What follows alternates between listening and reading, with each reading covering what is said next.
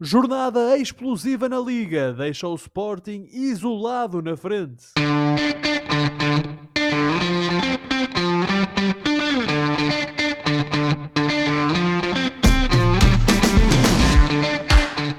Bem-vindos a uma nova emissão dos Meninos de Ouro, o programa para quem gosta de bola e que está disponível todas as terças-feiras e em todas as plataformas onde pode ouvir e descarregar podcasts. E estamos também na Rádio Barcelos às terças-feiras, às 22 horas.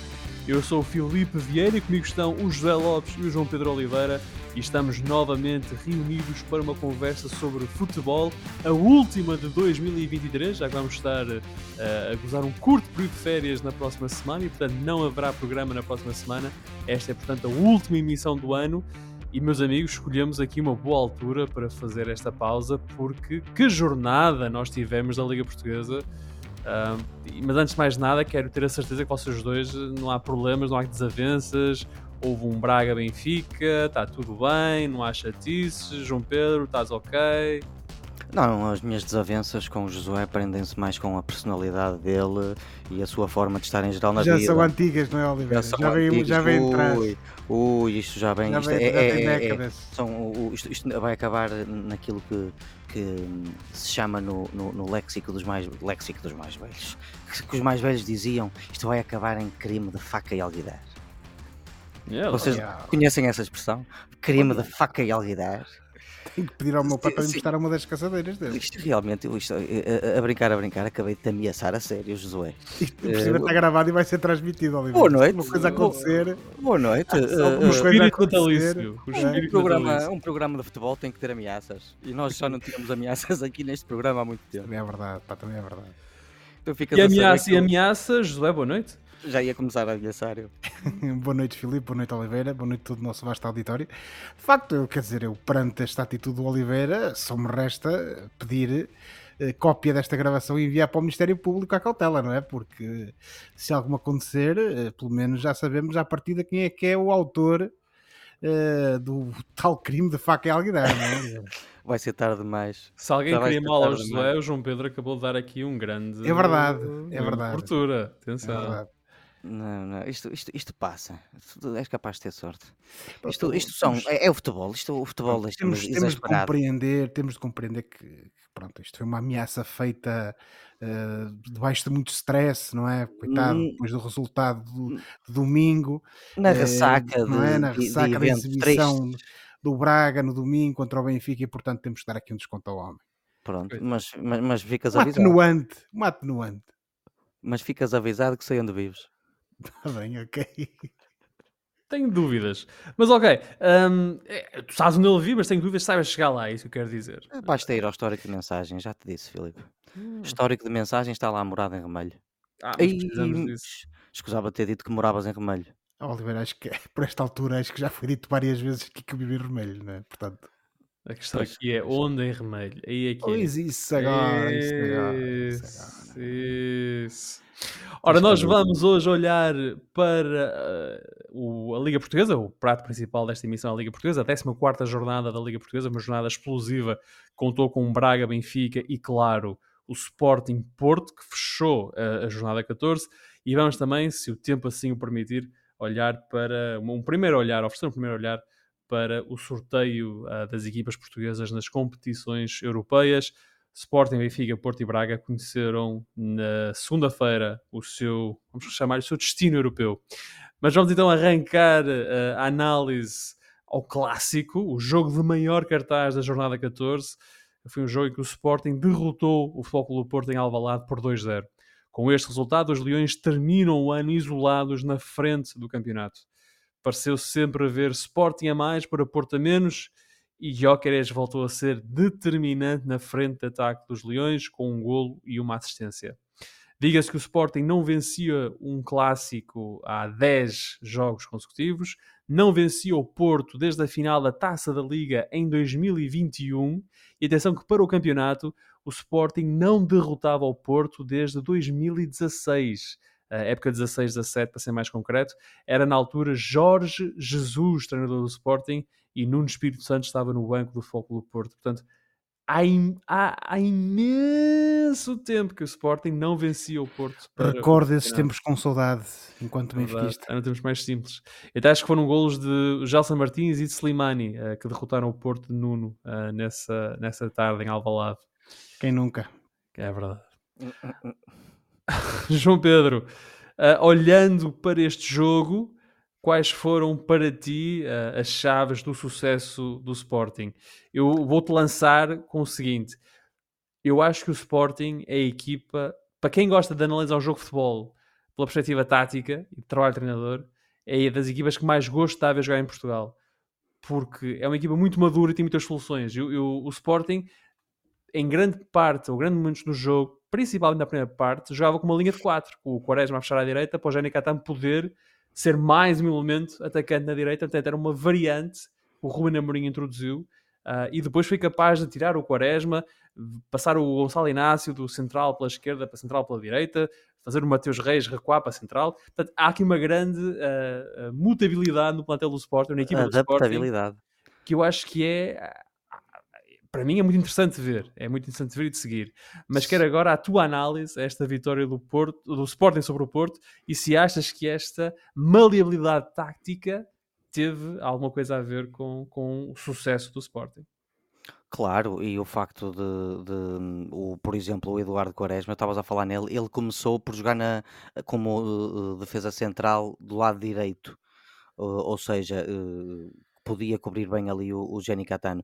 E são dois jogadores que o Quaresma para já que tinha, creio que, cinco, acho que o, o relatador disse que ele tinha 52 minutos até agora, só na época, e notou-se na segunda parte, mas enquanto teve pernas, foi uma autêntica surpresa. Eu não estava à espera que, que o rapaz entrasse e jogasse tão bem. O Jenny Catano também esteve muito bem, e depois, para Uhum. mim, as grandes chaves desta vitória, além da, da, da forma como o, o Sporting entrou, determinada e, e, e a querer tomar conta do jogo, foi o Gyökeres, e sempre Gyökeres, as pessoas já devem estar fartas de me ouvir falar no Gio, porque é um jogador que estica muito o jogo de Sporting, seja no meio, seja na direita ou na esquerda, ele, ele, ele recebe uma bola e No efet- Gio! No Gio! o Gio, eh, Oh, seja não sabia tão íntimo dele. O Gio, mas é, é, é o, o diminutivo, não é? É Gio. Acho que é aceitável chamar-lhe Gio, assim. Pois não sei, não, não, costumo privar com ele. É um jogador que estica muito o jogo, como eu estava a dizer, do, do, do Sporting. Notou-se, ele ora apanhava bolas na esquerda, ora no meio, ora na direita, e, e apanhava mesmo. É, é- ele, é é mesmo difícil impedi-lo de, de- de receber uma bola. E, e por aí passou muito também uma das chaves da vitória do Sporting, sendo que a outra terá sido o comportamento do Pep, que aos 39 anos perdeu completamente as estribeiras, não aguentou ah, a pressão de- do momento e acabou por num lance eh, ainda que involuntário eh, e refletido dar cabo da, da- da estratégia ao, ao Sérgio Conceição Logo Mas- no início da segunda parte, diga-se. Portanto, Eh, qualquer mas reação que o Porto estivesse a planear ficou logo comprometida. Eh, mas o que é certo, agora que falas nisso, é que depois do segundo golo houve um relaxamentozito do Sporting e o Porto voltou a ganhar confiança e mostrou que não, não estava ali para roll over and die, como dizem os ingleses, e, e estava ali para discutir o jogo na mesma. A questão é que o Porto acordou tarde, entrou tarde no jogo, a expulsão do Pep já estava feita. O, Achas o- que isso é mérito do Sporting, embora- João Pedro? Desculpa, achas que essa entrada tardia do Porto em jogo é mérito do Sporting ou de mérito do Porto? É, é complicado eh, responder essa pergunta quando se marca tão cedo. Eh, o, Sporting marcou em que minuto? Ao minuto 11, eh, as equipas ainda estavam a, aquecer os motores e é difícil perceber se foi mais um ou outro. O que é certo é que o Sporting entrou forte, marcou primeiro e a partir daí ganhou muita confiança e muita tranquilidade e tomou conta do jogo durante largos períodos exceção feita e é engraçado a, a parte em que de facto o Porto estava com menos um e aí houve alguma reação do Porto, mas como eu disse foi uma reação, reação tardia. O, o Sérgio, o filho do, eu estou sempre a dizer o filho do Conceição isto se os portistas me ouvem o, o, o Francisco Conceição entrou bem mas não conseguiu mudar nada. O Evan Nilsson fez um jogo muito bom e de esforço mas não, também não conseguiu mudar nada. O Taremi, muito esforço também não conseguiu afetar Portanto, tivemos aqui um Sporting que acabou por, taticamente, ser mais esperto e mais astuto que o Porto e aproveitar o fator casa, o fator expulsão e ganhar com toda a justiça uh, este, este clássico. José, foi inteiramente justa a vitória do Sporting? Eu penso que sim, Filipe, até porque vamos ter que ser muito diretos. Neste momento, o Sporting tem, em condições normais, melhor equipa que o Futebol Clube do Porto, joga melhor futebol que a equipa portista. E portanto, eu, muito sinceramente, aliás, pegando um bocadinho nas minhas palavras da, do, do, último programa, em que eu dizia que achava que o Porto até entrava com um bocadinho mais de força, fruto daquele bom resultado da Champions, uh, mas hum, pensava que o Sporting ia ganhar e aqui acabou por se concretizar precisamente por causa disto, porque o Sporting joga melhor futebol, foi mais equipa, foi mais pressionante, tem talentos individuais que neste momento o Porto não tem, a meu ver, ou pelo menos em termos, na mesma forma, digamos assim. O Jóqueres joga futebol, que é uma coisa impressionante, é um jogador com um talento enorme, e teve um impacto brutal desde que chegou à, à, à equipa de Alvalade. O Edwards é o jogador que nós conhecemos, às vezes falta-lhe um pouco de definição, mas tem muita qualidade. E depois há outros jogadores que também já, nos, já são nossos conhecidos, nomeadamente o Pedro Gonçalves e uh, o, uh, depois aquela dupla do meio campo, Morita e Ullman. Sendo que o Sporting apresenta uma solidez defensiva que o Porto não tem sido capaz nos últimos jogos e no jogo uh, uh, contra, o, contra o Sport também não foi capaz de oferecer em termos de, de, de conter os ímpetos uh, hum, e não jogou, não jogou o Coates, o capitão. Exatamente, mas o Eduardo Quaresma para mim é uma das grandes referências desta partida sem dúvida alguma. Sem dúvida, rapaz. Eu, eu, eu, eu, que não sou de Sporting, Josué, fiquei com pena dele quando lhe anularam aquele, a, a, a, aquela assistência ao, ao, ao Guilherme Porque o rapaz aí... chorou, Josué. Sim, tu, mas isso até pronto. tu te emocionaste com aquilo. São lances. A minha emoção teve mais a ver com a decisão do árbitro, mas não vamos falar disso. Uh, não vamos falar disso. Agora, uh, muito sinceramente, acho que o Sporting foi mais equipa, o Sporting jogou melhor mostrou que neste momento, pelo menos, uh, é uma equipa que, a meu ver, merece o lugar que ocupa porque independente, naturalmente, não quero estar aqui a repetir a, a fórmula feita do costume, de que o campeonato é uma prova de regularidade, mas o certo é que eu... Mas é verdade. Mas é verdade, tipo, envolvidos estes 14 jogos, eu não tenho grandes dúvidas que o Sporting é a equipa, naturalmente tem os seus altos e baixos, como todas as outras, mas é a equipa do nosso campeonato que melhor futebol joga e apesar de ter perdido o, o derby contra o Benfica, uh, independentemente das condições a que isso aconteceu, uh, acho que neste momento o Sporting acaba por ser um justo primeiro classificado, com esse ponto de vantagem sobre o Benfica, porque é a equipa que joga melhor. E acho que no, na, na, noite de segunda-feira contra o Futebol Clube do Porto ficou patente que é essa equipa que joga melhor e que tem uh, melhores jogadores. O Futebol Clube do Porto, a meu ver, um, tem acho que há jogadores que estão em muito, muito baixa de forma. Uh, nos últimas partidas, a grande surpresa, pelo menos para mim, surpresa, mas pelo menos teria sido o jogador com mais destaque, acaba por ser o Galeno. Uh, neste jogo contra o Sporting também foi mais uma vez aquele que pareceu estar mais inconformado com o rumo da partida. Criou lances de perigo. Um, e uh, chegou a marcar ainda que o gol tivesse sido anulado, se não estou em erro, uh, e, e, portanto acaba por ser dos mais inconformados. Os dois avançados lá na frente, o Taremi, esta época ainda não se encontrou. O Evan Nilsson houve ali uma altura em que mostrava que de facto poderia uh, estar de volta àquela boa forma que nos apresentou aqui há uns meses, uh, mas também contra o Sporting acabou por não, uh, não aparecer. E acho que o Porto fez aqui uma pélida exibição. Josué, discordo um bocadinho de ti. O Evan Nilsson na segunda parte foi dos jogadores que mais tentou. Tem uma boa oportunidade até. Envolveu-se lá numa jogada, numa certo, grande, grande jogada mas... que deu o golo até do Porto, só que estava Sim. fora do jogo certo, verdade, mas é mais. Parece tudo muito forçado, muito. Melhor, tudo muito esforçado, compreendes? Então, que isso leva-me a uma pergunta um, e tem, vai um bocado ao encontro da análise feita nas últimas semanas ao, ao Fogo do Porto. Se vocês acham que este modelo de Sérgio Conceição, nesta que é, que é a sétima época dele já? É a sétima? Sim, penso Acho que, que é. Um, está esgotado? Ou seja, o querer, a raça, a ambição, uh, chegámos a um ponto em que a é matéria-prima. papel, oh, isso é papel de parede do Futebol Clube do Porto, já precede o Sérgio Conceição. Certo. Mas, portanto, todas aquelas que eram as grandes valências e as mais-valias do Sérgio Conceição como treinador, uh, chegámos a um ponto em que o modelo está saturado, em que já não basta, ou pelo menos a estes jogadores, não basta o querer, uh, falta qualquer coisa a mais. Mas estamos a exagerar em função de um mau jogo que o Porto fez em Alvalade. Mas da parte de quem é que falta algo? Na tua... Do treinador, a capacidade para mexer o jogo. Um, Filipe, eu acho que... Para pensar, Isto... para pensar fora da caixa, não é? Não, ao final do dia temos que perceber uma coisa, a meu ver Uh, o Sérgio Conceição uh, tem sido exímio em reinventar as equipas do Futebol do Porto ao longo destas sete épocas.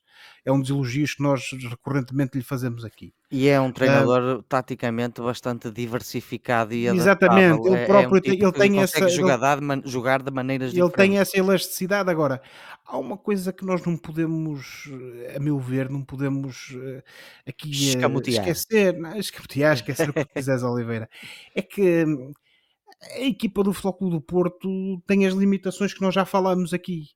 Uh, várias vezes esta época. E depois há aqui uma outra questão que aí sim, eventualmente, Filipe, podemos falar como uma espécie de crítica ao, ao Sérgio Conceição, que é o Porto, uh, independentemente do momento em que eles chegaram do, no defesa, o Porto reforçou-se. E reforçou-se com jogadores caros e a partir de jogadores de qualidade. E que não jogam.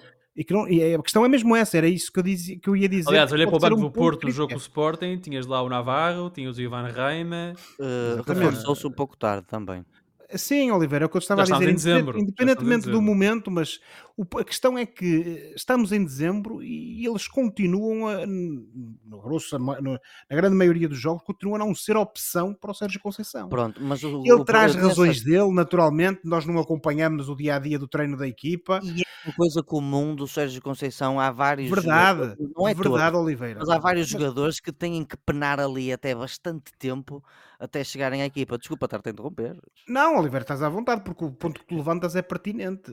Tu podes ter essa questão de, de, de que no fundo diz assim ao jogador ou passas a mensagem ao jogador uh, um bocado como aquela questão que, ele, que o Conceição referiu há pouco tempo de que para ser jogador do Porto não bastava ter contrato, não é? Preciso ter uma mentalidade, ter uma determinada abordagem.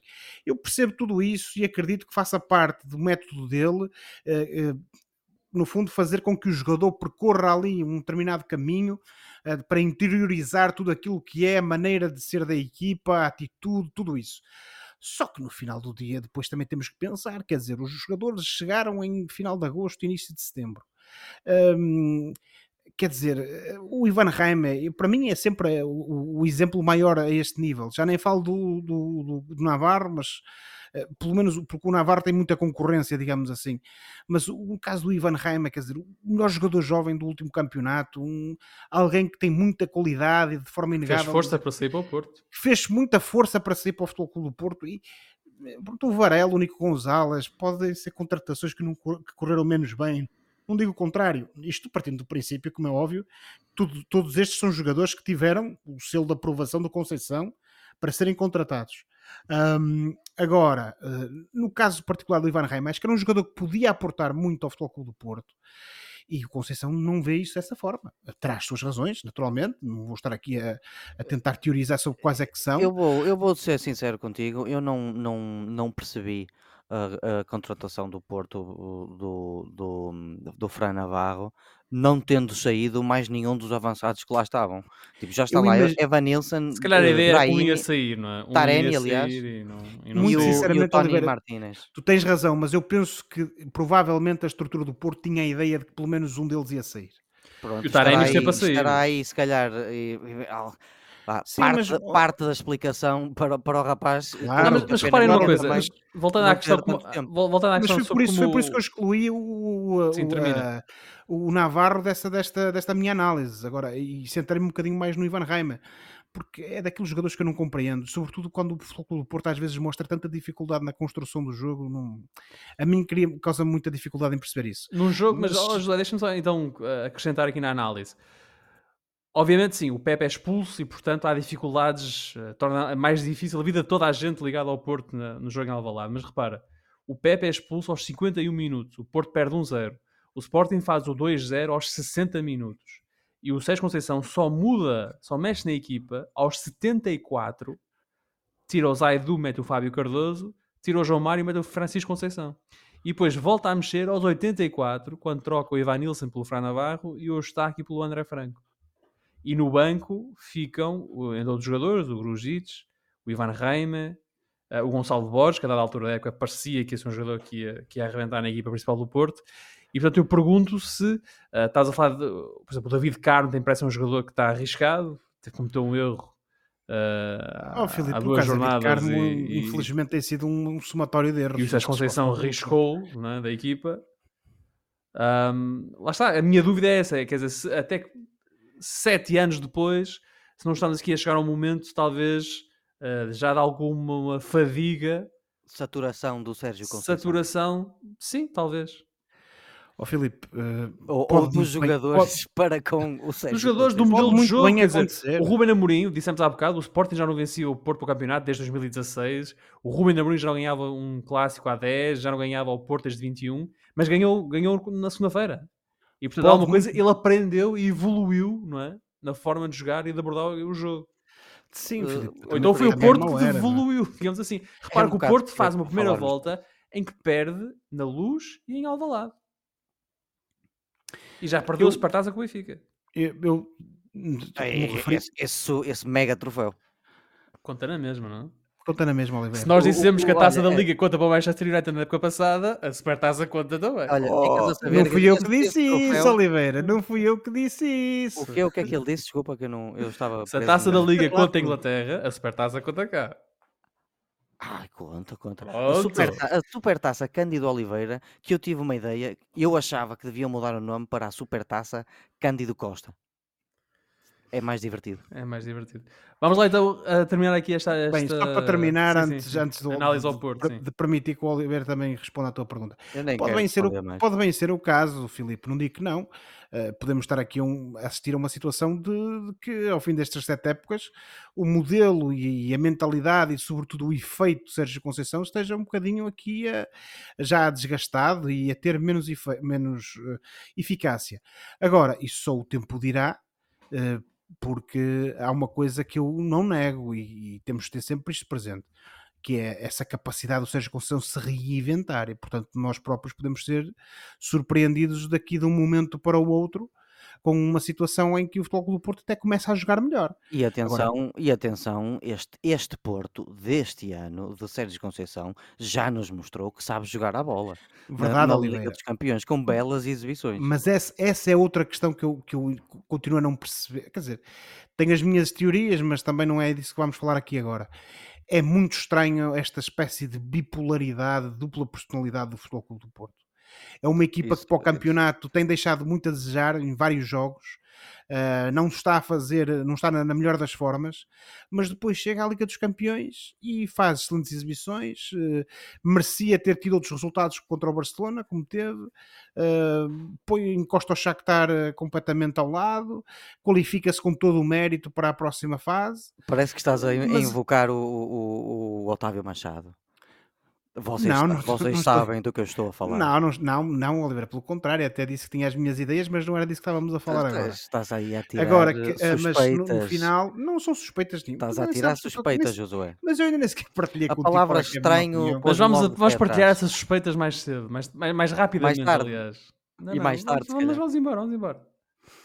Não, eu, o que eu acho é que o- eh, se calhar há, há muita saturação da parte de alguns jogadores na equipa de Futebol Clube do Porto. Eh, Muitos deles já têm muitas temporadas de Futebol do Porto, lá está, e um, bocadinho aquilo que era a, a premissa que o Filipe nos lançou para a discussão, independentemente de- da questão ser o desgaste do treinador, podem ser os próprios jogadores que estão um bocadinho já se calhar cansados. eh, e veem naturalmente a Liga dos Campeões como uma montra muito grande para saírem do, do clube e procurarem And outros voos truth shall set e portanto, e portanto eventualmente abordam os jogos da Liga dos Campeões eh, já nem falo da eventualidade Portanto, é por isso que o Porto ali prémios. os campeões joga, joga não mais ó, Filipe, do que eu no não sei campeonato. se é eu não sei se é, é uma ideia que eu tenho porque de facto olhamos para ambas as equipas e assistes aqui Ó, João Pedro, esta é para as redes sociais. uma também. bipolaridade que não, não, não, não- a meu ver não tem explicação, Só quer for dizer para sermos insultados de cima a baixo. Também dá. Eu, muito sinceramente, A não a vejo aqui explicação. sus- suspeições de, de, Não são suspeições, Oliveira. de- de- É Não, perfeitamente não, não. É, normal. um- é uma leitura ao facto de o Porto na Liga dos Campeões ter um comportamento e um nível exibicional que não tem registado. que não tem nada a ver. o, o, o Josué está a Aliás, fazer basta olhar, nós, nós não eh, temos de- falado muito aqui da taça da Liga, mas não convém não esquecer que o Porto está afastado da Final Four da taça da Liga depois de uma derrota no Estoril, que aliás é o jogo que marca, vamos lá, o fim do David Carmo. Nesta, pelo menos, segunda passagem do David Carmo pelo 11 do Porto, é nesse jogo, uh, na Moreira. Sim, mas eh, é como digo, é, é a minha, é- é- são eh, ideias, digamos assim, são conclusões que eu retiro.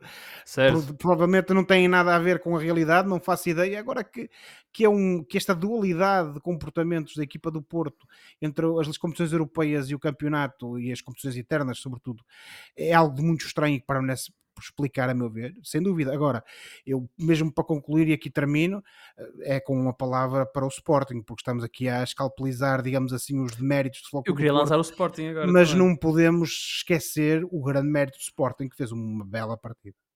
João Pedro, pegando aqui nesta, neste, no rabinho da análise do Josué, uh, o Sporting é agora mais favorito? At the moment, o Sporting neste momento está com a moral em alta. É a equipa que melhor joga ou, ou a equipa mais consistente em Portugal. Não sei se é mais candidato, ainda estamos na 14ª, 15ª jornada e é muito cedo. Eh, Aquilo que eu acho é que, eh, ou o que eu tirei deste fim de semana, é até um grande equilíbrio nas, nas equipas da frente em termos qualitativos. Eh, eh, Eu acho que esta derrota, tu perguntas-me pelo Sporting e eu respondo, isto, esta derrota para o Porto não é o fim do mundo também. Ah, por isso, eu diria que o Sporting está como quer estar, porque está em primeiro lugar e está o fruto de uma, de uma consistência e, e de uma qualidade de jogo que, que, que a equipa tem mostrado desde, desde agosto e portanto eh, é como eu disse aqui há umas semanas e tu até, até, me, até gozaste comigo por, por eu estar a ser óbvio o Sporting está na luta Filipe sou óbvio mas é verdade o Sporting está na luta e eu acho que vai estar até ao fim Pelo menos está uh, mais na luta do que esteve no ano passado. Isso, isso é óbvio. muito Ah, mais e é uma isto tem, e muito tem mais interessante e... E, lá está, é a diferença que dois jogadores fazem. exatamente nós já estamos O Jokeres e o falar Ah, a ah. diferença que eles fazem na- nesta equipa do Sporting. The Scandinavian Connection que tal? Podias fazer agora tentar escolher um argumento ah, com isso. a ligação escandinava. Sim, Sim, sim. São, são Tens Quem o French diria Connection os- e agora tinhas o Scandinavian Connection. o- os escandinavos estão na moda nos últimos anos, colegas. Verdade. Temos, temos aí uns, uns tipos porreiros. Ora, o Sporting derrotou o O engraçado, desculpa lá, Filipe, o engraçado, só Caramba. para terminar, é que olhamos para as seleções nórdicas e parece que não se nota nada disso. Mas olha, não é fácil. Eu, eu posso estar enganado, acho que a Suécia nem vai ao Europa, não? Provavelmente não vai. Eu vejo-me Vai ser de lixado Jóqueres. para diferenciar entre Hulmand, Haaland e Hoylund. Hoyland, sim. Ou Hoyland. Estás a ver? Já me enganei. Não é fácil. Esse é o que está a ter a vida mais difícil dos três. Sim, porque vocês são peritos em pronunciar eh, nomes, nomes suecos ou Escandinavos. escandinavos. é, portanto, Para ser mais simplista. Ora, como eu estava a dizer antes de ser interrompido pelo Josué, o Sporting derrotou o Futebol do Porto por 2-0, é líder isolado à passagem da 14ª jornada, tem 34 pontos, tem mais um ponto que o Benfica, e o Benfica venceu o outro grande jogo da jornada, que eh, trata-se, claro, do Braga-Benfica. Ora, os encarnados venceram por 1-0, com um gol de Tankstedt logo aos 3 minutos, e se a primeira parte foi equilibrada, com oportunidades a cair para ambas as equipas, a segunda parte foi de domínio do Braga, que acabou o jogo com uma posse de bola de 62%. Uma grande defesa de Trubin nos descontos impediu o gol do Braga naquela que foi a melhor ocasião criada pelos arsenalistas em todo o jogo. Josué, sendo tu benfiquista e, portanto, vencedor, dou-te a, a primeira Uh, Dou-te o direito à primeira análise ao jogo.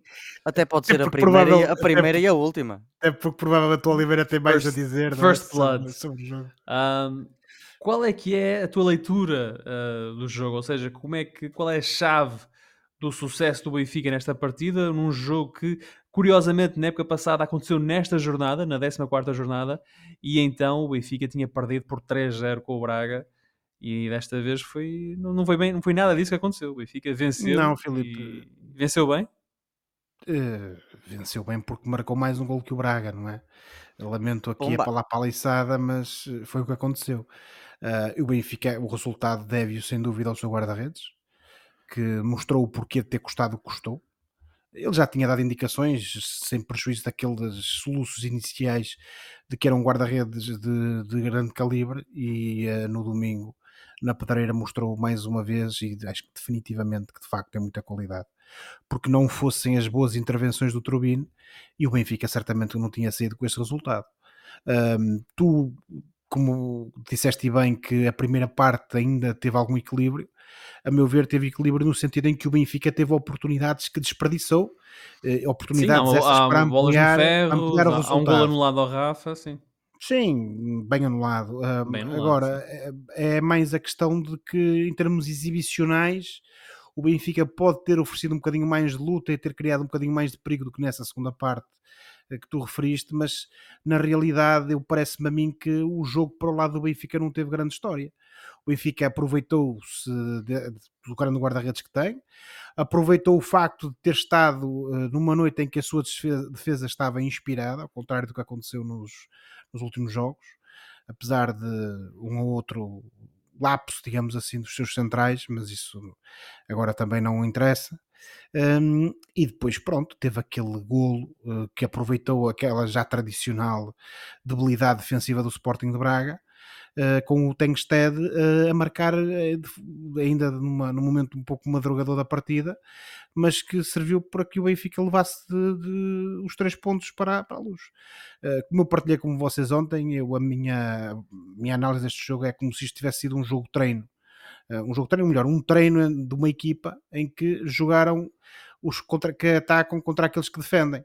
Sendo que os que defendem ficaram com o guarda-redes titular, neste caso o Trubin, e os que atacaram parecia que tinham os, ataca- os atacadores, os cordões eh, presos e quase não se conseguiam eh, mexer convenientemente. Eh, no sentido em que o Braga falhou muitas oportunidades de golo. Analogia- mas essa, chegámos essa tua lá. analogia, pronto, vamos deixar para Não, É é verdade, mas eu acho que cheguei lá. Pronto, é, é- é- sim, é aquela coisa de terem os atacadores, os cordões apertados uns aos Portanto, outros. uma tem o guarda-redes suplente e a outra tem os atacadores eh, É um bocadinho isso. si, é? guarda- Guarda-redes suplente sem mérito nenhum para o Mateus, que não teve eh, impacto nenhum, naturalmente, na derrota do Sporting de Braga. Agora, eh, o Braga, aquilo que costuma ser perito, que é eh, a parte ofensiva, eh, no domingo não funcionou como tem, como tem f- sucedido nos últimos tempos. Fu- alguma, alguma, ou se calhar bastante indefinição lá na- no último terço do terreno.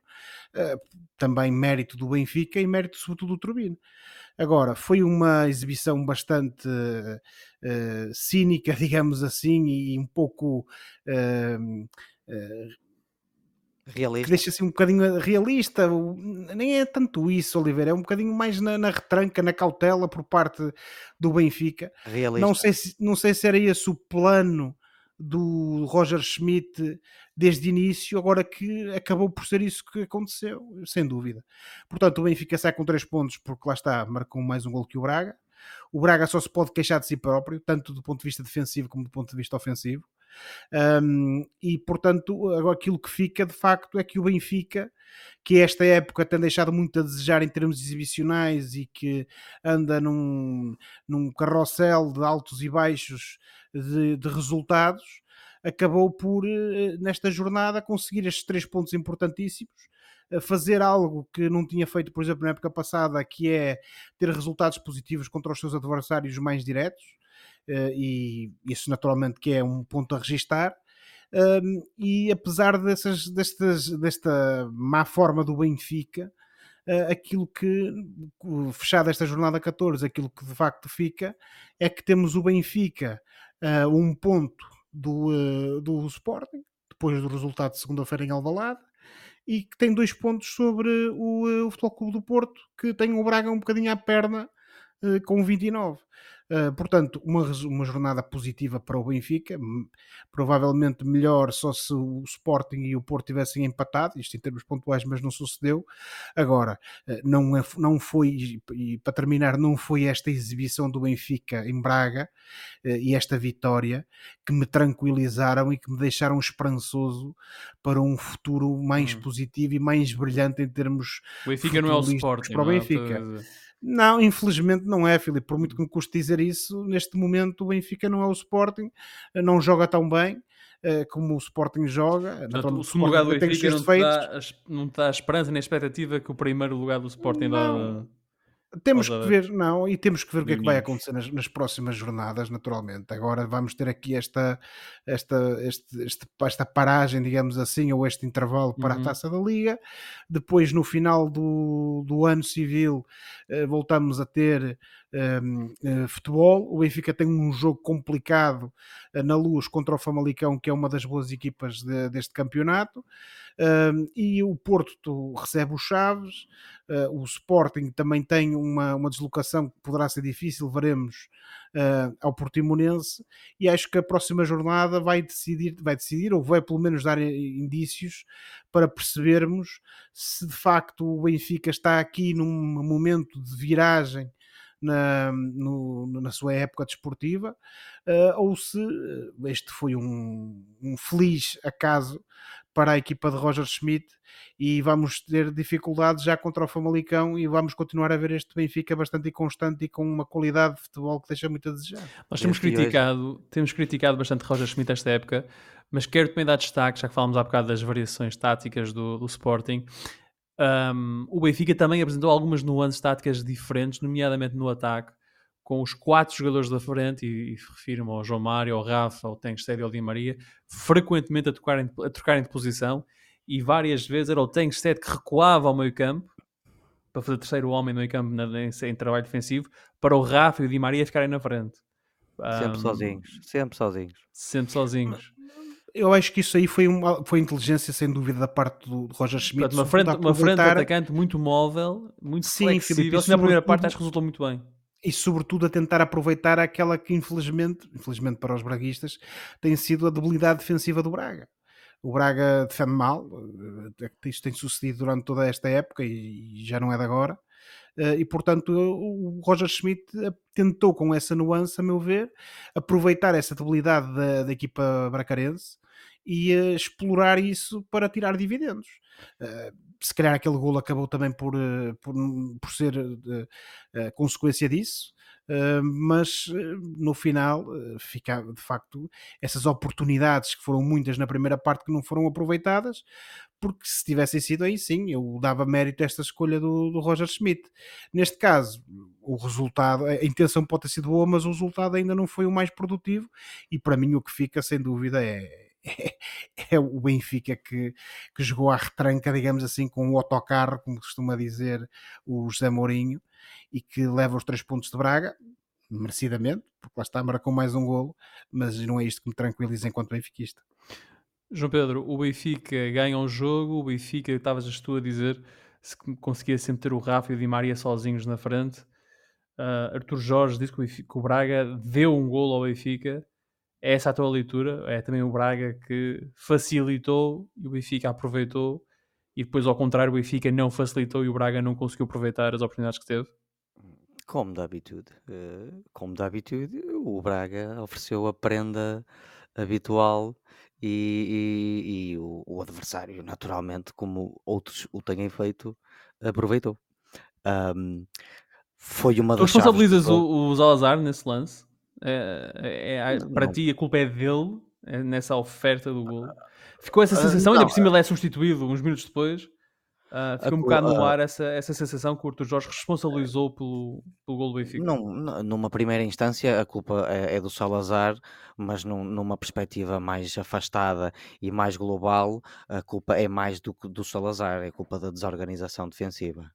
Uh, um, o Salazar perde uma bola e depois não tem um trinco ali na cobertura. Tem o João Moutinho, que é outro médio centro, que não estava lá propriamente. Um, mas uh, para começar, só uh, falar assim do jogo muito rapidamente, eu concordo com o Josué, acho, acho eu, pelo menos do que eu vi, acho que concordo. Uh, um, a primeira parte eu não ouviste foi... tudo? Não, Na dúvida, o Oliveira diz que acha que concorda. Não, é? não estavas a prestar atenção. Não, não, não vai subscrever agora... na íntegra porque pode haver qualquer coisa. Que... Estava a mandar uma piadola agora, por acaso. Uh, mas sim, tu não disseste que a primeira parte foi equilibrada, José? Em termos de oportunidades, sim, Oliveira. Inicialmente eu disse isso. Sim, uh, uh, sim uh, a primeira parte foi equilibrada. Eu acho que foi com um ligeiro ascendente do Braga, especialmente depois de sofrer o golo, mas foi dividida ainda assim. O Braga a dominar e a ter oportunidades de golo, o Benfica a defender bem e a ter ataques rápidos e perigosos e a ter também oportunidades de golo. E depois na segunda parte, o Braga muito melhor, ainda que sem a grande ambição vinda do banco. Uh, um, o, a equipa encostou o Benfica às cordas na segunda metade, uh, oportunidades atrás de oportunidades, e pecou por falta de eficácia, uh, algum desespero e falta de calma na finalização. E temos que elogiar uma grande exibição de alguns jogadores do Benfica, nomeadamente o Trubin, que para mim foi o melhor em campo, o guarda-redes, e depois destaco o Morato, o António Silva, o João Neves, e até o Musa, quando entrou no aspecto defensivo, foram jogadores muito importantes para o Benfica e, e, passou muito por eles esta vitória do Benfica. E diria que a entrada do Florentino é importante também, porque quando o Florentino entra, o Benfica consegue estancar um bocadinho a reação do Braga na segunda parte.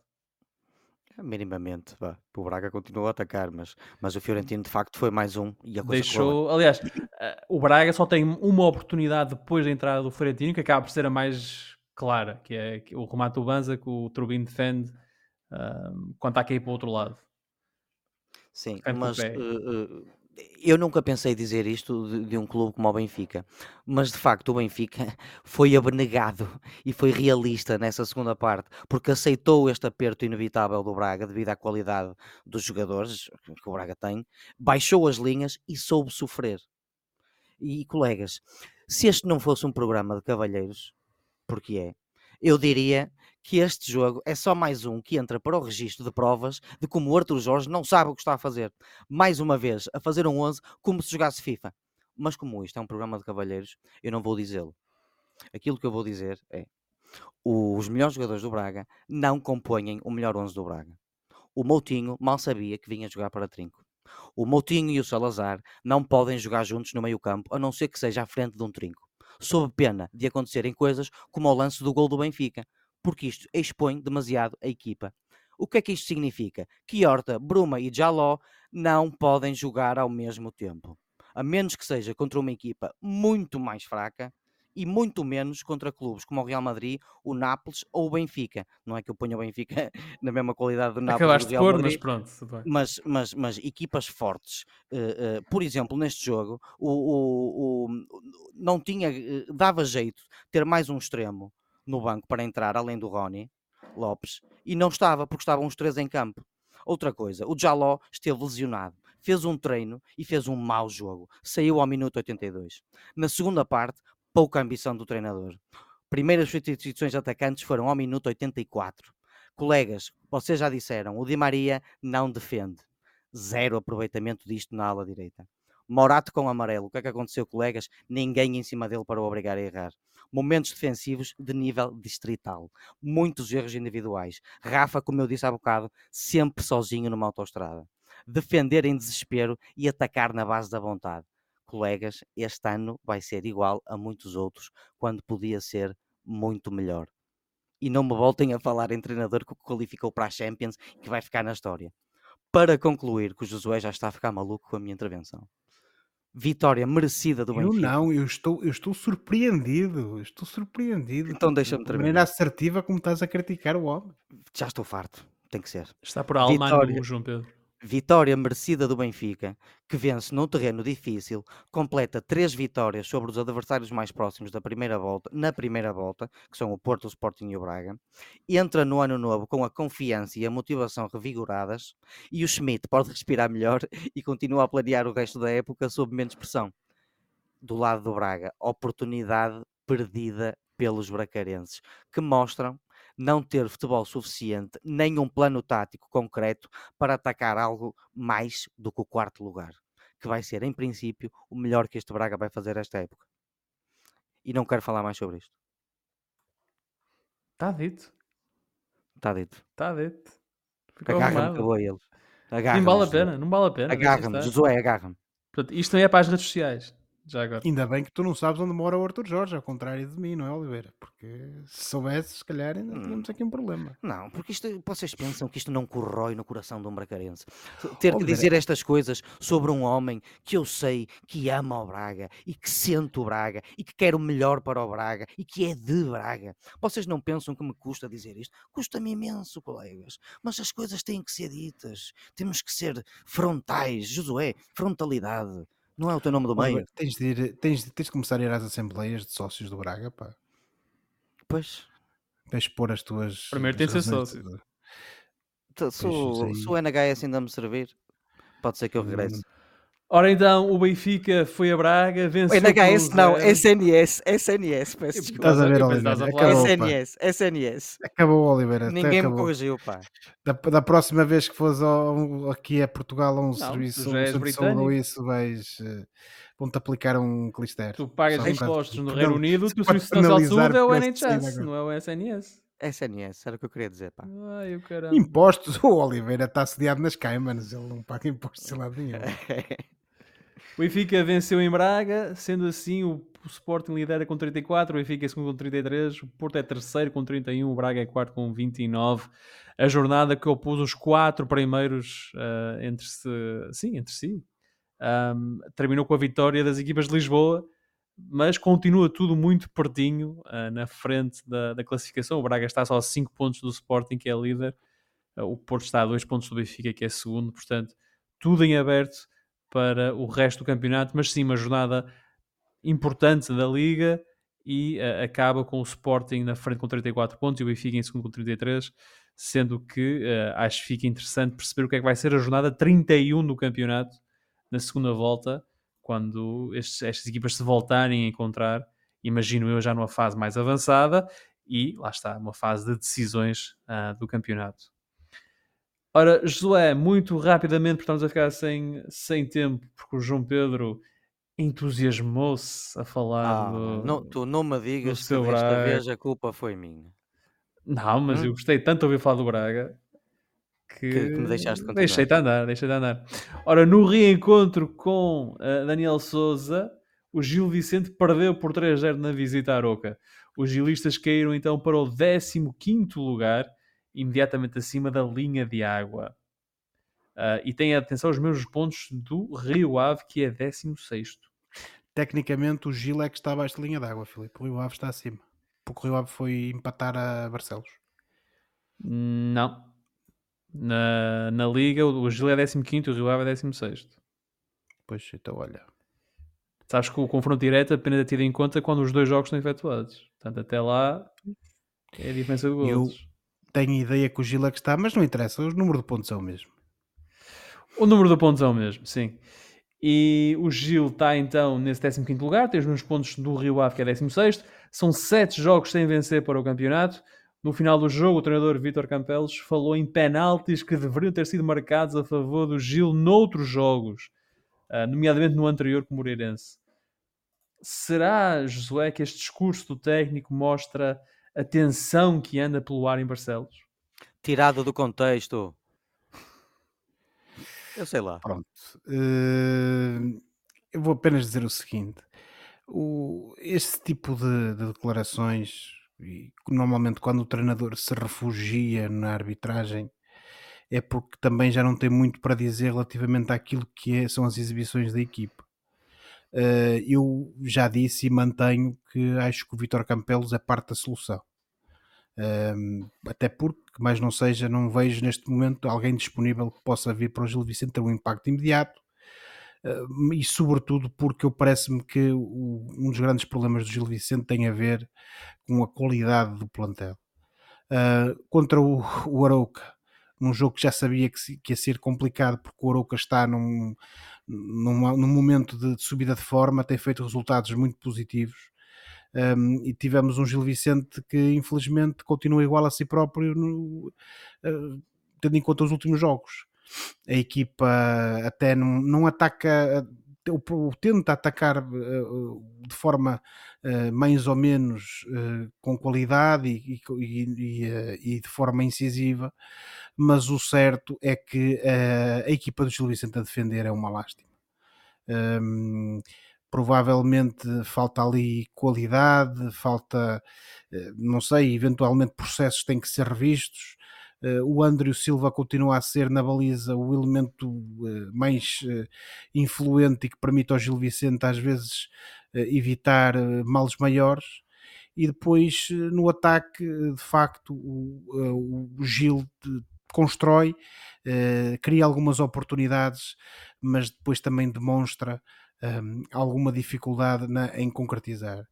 Dito isto, e, e no final, Uh, aquilo que fica mais uma vez é uma pálida exibição do Gil Vicente contra um Arouca que foi sempre superior e uh, de, fica um, outro facto que não deixa de ser uh, interessante ou pelo menos curioso eh, o treinador deste Arouca que está num bom momento de forma é o Daniel Souza que é o treinador com que o Gil Vicente não renovou no final da época passada Naturalmente que eu, como disse há pouco, não acho que seja esse o maior problema, agora não deixa de ser algo que faz se calhar pensar ou repensar pelo menos o planeamento da época gilista uh, para, para esta edição da, da, da nossa liga.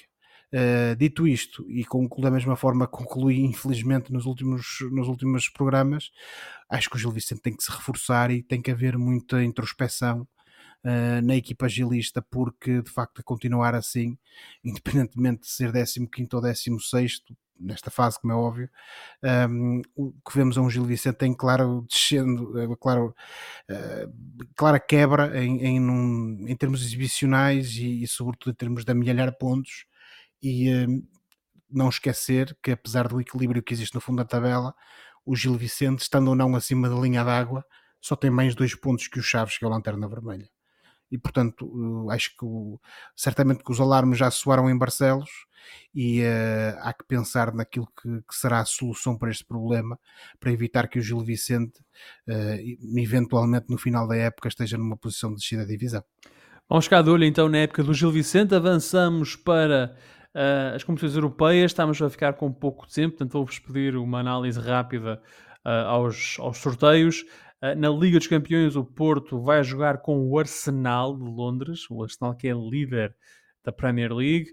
Na Liga Europa, o Young Boys Sporting é um dos jogos. Temos também o Benfica, Toulouse e o Braga Karabag. Um, estes jogos da Liga Europa são uh, playoffs para uh, acesso aos oitavos de final da, da competição. O Porto Arsenal é efetivamente já um jogo de oitavos de final da Liga dos Campeões. Um, olhamos para a Champions muito rapidamente, meus amigos. Porto Arsenal foi dentro do que era possível um bom sorteio para o Porto, João Pedro. Não é o sorteio ideal, porque há equipas superiores ao Arsenal e sobre as quais poderíamos dizer, enfim, uh, uh, uh, bye bye Porto. mas é um, adversário bastante complicado. O Arsenal do, do, do Arteta, a quem foi deixado de ter tempo para criar uma equipa, é uma equipa consistente, mostrou o ano passado, acabou em segundo, podia ter ganho o campeonato, não ganhou, mas teve quase. Este ano continua uma equipa bastante consistente na, na, Premier League, fez uma boa fase de grupos na Liga dos Campeões, não foi perfeita, mas foi boa. Um, quatro vitórias, um empate e uma derrota, eh, eh, e portanto vai ser um adversário muito complicado para o Porto, é favorito, mas não é um, um, adversário imbatível, especialmente tendo, estando o Porto a jogar da maneira como tem jogado nesta edição da Liga dos Campeões. Nós estávamos há bocado a falar do Porto. O Porto não deixa de ter bons, bons jogadores naquela equipa, eh, eh capazes de, num jogo, fazer a diferença, mesmo com uma equipa superior. Portanto, o Filipe, para concluir, o Porto está na luta. Vai ser complicado, mas está na luta. José, mais rápido do que isto, Bom sorteio para o Porto? Muito sinceramente, Filipe, eu até acho que sim. Uh, o Arsenal é, é, líder, penso eu, da Liga Inglesa, mas não é propriamente uma equipa que. Desde esta semana, sim. Não é propriamente uma equipa que joga um futebol deslumbrante e, e é, é, ainda que se tenha reforçado, mostrou a época passada contra o Sporting que não é propriamente um colosso como o Manchester City e portanto difícil ou quase impossível de bater. O Futebol do Porto, como referimos ainda neste programa, é uma equipa com uma dupla personalidade, está sempre melhor na Champions e portanto eu não vejo que o Futebol do Porto tenha uma missão impossível ou quase impossível contra o Arsenal. Esse Porto Arsenal, e a primeira mão é precisamente essa, uh, no Dragão, é no dia 21 de fevereiro às 20 horas. Passamos então rapidamente agora para a Liga Europa, onde temos o Young Boys Sporting, o Braga Karabakh e o Benfica Toulouse. Os vencedores destas eliminatórias avançam para os oitavos de final da Liga Europa, onde, uh, onde esperam os vencedores, os oito vencedores dos grupos, ou da fase de grupos, da Liga Europa. João Pedro, uma análise uh, geral uh, à sorte portuguesa. Young Boy Sporting, Braga Caravaggio, Benfica Toulouse parecem ser jogos razoáveis, até para o Sporting, das equipas todas que vinham da Champions, o Young Boys era se calhar mais apetecível. Sim, todos eles jogos razoáveis e ao alcance das, das três equipas portuguesas. O, o Young Boys na, na, na Liga dos Campeões só conseguiu mesmo ganhar ao Estrela Vermelha e perdeu os outros jogos contra Leipzig e, e, e Man City, como deveria perder. Uh, é o líder da Liga Suíça, mas é uma liga inferior à nossa. O Sporting está bem e recomenda-se. Veremos como é que as coisas vão estar em fevereiro. Não esquecer que nós estamos a, a dizer isto Há todo um mercado de inverno pelo meio, sim. Uns, uns mesitos antes, mas olhando das, da forma como as coisas estão, uh, o próprio Toulouse uh, mas só para terminar o Sporting, é bastante acessível o Young Boys para o Sporting. O Toulouse está a fazer um mau campeonato em França, e, apesar de estar a fazer uma boa uh, campanha europeia, é um adversário ao, ao, alcance do Benfica. E o Karabakh também é um adversário ao alcance do Braga, apesar de ser uma equipa com muito investimento estrangeiro e com muitos jogadores estrangeiros a nível interno. É o vencedor dos últimos dois campeonatos e é o dominador da última década no Azerbaijão. Uh, mas, é assim, se o Sporting de Marcel Kaiser goleou este Carabag há uns aninhos, uh, o Sporting Clube da Braga uh, também pode golear. Mas a mim, eu fico pela vitória por meio a zero, para dizer que estas três equipas estão ao alcance das, das nossas três equipas portuguesas, sem dúvida. José? Muito rapidamente, Filipe, apenas dizer que as três equipas têm a obrigação de ganhar e, derrotar estes adversários e qualificar-se para a próxima fase. Não há muito mais a dizer que isto. Pomba. E mais nada. Ora, esses jogos são a 15 eh, de fevereiro, a primeira mão, e a 22 de fevereiro será a segunda mão, mas como o João Pedro também aludiu, pelo meio temos todo o mês de janeiro, temos todo o mercado de inverno e, portanto, veremos como é que as equipas portuguesas estão quando chegar ou quando regressarem às provas europeias. Altura para o último fora de jogo do ano civil. Este é o momento do programa em que olhamos para o que se passa fora das quatro linhas e oferecemos recomendações ou sugestões aos nossos ouvintes. E, uh, João Pedro, começo por ti. O que é que tens, muito rapidamente, para sugerir aos nossos ouvintes no último programa de 2023? Bom, no último programa de 2023 eu tenho para vos oferecer boa disposição e aventura, muita aventura. Um bocado no seguimento de- daquilo que vai acontecer, as férias natalícias, há pessoal que tem filhos e tal, e, e- e toda a gente vê filmes para toda a família. Então eu recomendo a saga Pirates of the Caribbean. Uh, está disponível na Disney Plus, uh, é composta por cinco filmes até agora. São eles uh, The Curse of the Black Pearl, que foi o primeiro e que foi um autêntico estrondo de bilheteira, uh, de 2003. Dead Man's Chest, de 2006. At World's End, de 2007. On Stranger Tides de 2011 e Dead Man Tell No Tales de 2017. Este é mesmo fraquinho, se não quiserem ver, não vejam. Mas os primeiros quatro valem mesmo a pena. Uh, isto fala sobre as aventuras do, do pirata Jack Sparrow, brilhantemente interpretado por, por Johnny Depp, eh, e é secundado por outros grandes atores, como o, o, um tipo que eu aprecio bastante, que é o Jeffrey Rush, e depois o Orlando Bloom, a Kira Knightley, o Richard Price, que já fez de presidente, presidente da Argentina no filme Evita Perón. E a Zoe Saldanha, novinha, também entra no primeiro e no segundo. Um, E de Papa Francisco Oliveira, já que falámos em argentinos. Pronto, também pode ser, já agora também interpretou o Papa Francisco. Uh, esta saga vive muito do registro de aventura, da espetacularidade audiovisual, porque a banda sonora é fantástica e, e, os cenários e as cenas de aventura são mesmo divertidas, e vive muito da brilhante personagem criada por Johnny Depp, o excêntrico, cambaleante e charmoso Capitão Jack Sparrow, que, que Depp admitiu uh, ter tido inspiração em Keith Richards, o, o guitarrista dos Rolling Stones. Fez na segunda-feira 80 Keith anos. Ri- Keith, ah, parabéns ao Keith Richards. Keith Que Richards, aparece nos filmes também como pai que dele. viria a participar no terceiro capítulo da saga, interpretando o pai de Jack Sparrow. Obrigado, Josué. Portanto, eu recomendo. Isto é uma saga muito divertida. O Johnny Depp é o maior. Digam o que disserem. E, portanto, Pirates of the Caribbean, Disney Plus, vejam com os miúdos. É um filme que é, eh, ao mesmo tempo, o ponto alto da carreira do Johnny Depp e o princípio do fim da carreira do Johnny Depp. Se estiveres a falar, se calhar, do primeiro filme e depois do último, dos Pirates of the Caribbean, Sim. em 2017. É o homem- personagem que é tanto o ponto alto e depois é o Em- ponto mais baixo. Em 2017 o homem já estava fustigado, agastado e cansado da vida pessoal que o estava a tramar. Isso. José, e tu? Olha, Filipe, uma recomendação assim ah, mais tradicional, sobretudo agora que se aproxima ao final do ano, não é? Vamos entrar em 2024. eh, e sem querer fazer publicidade, mas sendo obrigado a fazer porque hoje em dia isto raramente se publica, eh, aquilo que eu vou recomendar eh, é o Almanac Bertrand 2023-2024. Eh, acaba por ser já considerado uma espécie de, um- de uma peça de coleção, tendo em conta que já é publicado, com algumas interrupções, mas já é publicado desde o último ano do século XIX, em 1900. Um, este ano, de 2024, mais uma vez não volta a ser exceção, e portanto temos o Almanac Bertrand, que para quem não sabe o que é, é um livro em que se encontram todas as efemérides, informações sobre fases da Lua, estações do ano, mapa de fusos horários e às vezes outras coisas como poemas, caricaturas, palavras cruzadas, alguns contos, até receitas e outras coisas. Tudo, naturalmente, tendo como enquadramento os vários dias e momentos do ano civil.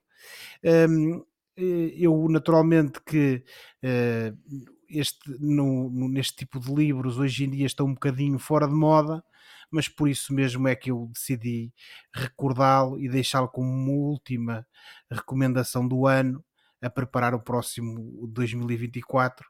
Este Almanac Bertrand, uh, que está disponível naturalmente não só nas livrarias da marca, mas também noutras que vendem bons livros. Ora, eu esta semana trago um álbum de Natal, mas um álbum de Natal pouco óbvio. Em 2013, os lendários Jethro Tull surpreenderam lançar Jethro Tull Christmas Album, 2003, uma obra que mergulha no espírito natalício com mestria.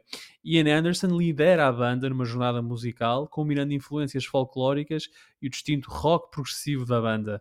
A narrativa celebra o Natal com faixas originais e interpretações progressivas de clássicos o álbum exibe, no fundo, a versatilidade dos Jethro Tull.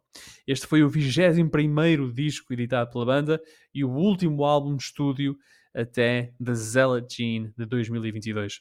The Jethro Tull Christmas Album disponível nos locais do costume. Por hoje e por este ano ficamos por aqui. Nós não estaremos cá na próxima semana. Uh, vamos estar de férias e a gozar o período natalício com as nossas famílias, mas queremos agradecer, e em nome do João Pedro de Josué, a todos aqueles que uh, ouviram a emissão ao longo deste ano 2023. Não se esqueçam que podem subscrever o canal dos Meninos de Ouro, disponível em todas as plataformas de podcast, isto para serem notificados de cada vez que publicarmos uma nova emissão. E agora, depois desta emissão, novas emissões só em 2024. Avaliem o programa com 5 estrelas e entrem em contato connosco enviando um e-mail para osmeninosdeouropodcast.gmail.com e sigam-nos nas redes sociais. Boa semana, bons jogos e boas festas. Até para o ano. Tchau. Boa semana, boas festas, bom ano. Obrigado a toda a gente que nos ouviu durante este ano inteiro. Bom Natal e boas entradas. Tchau.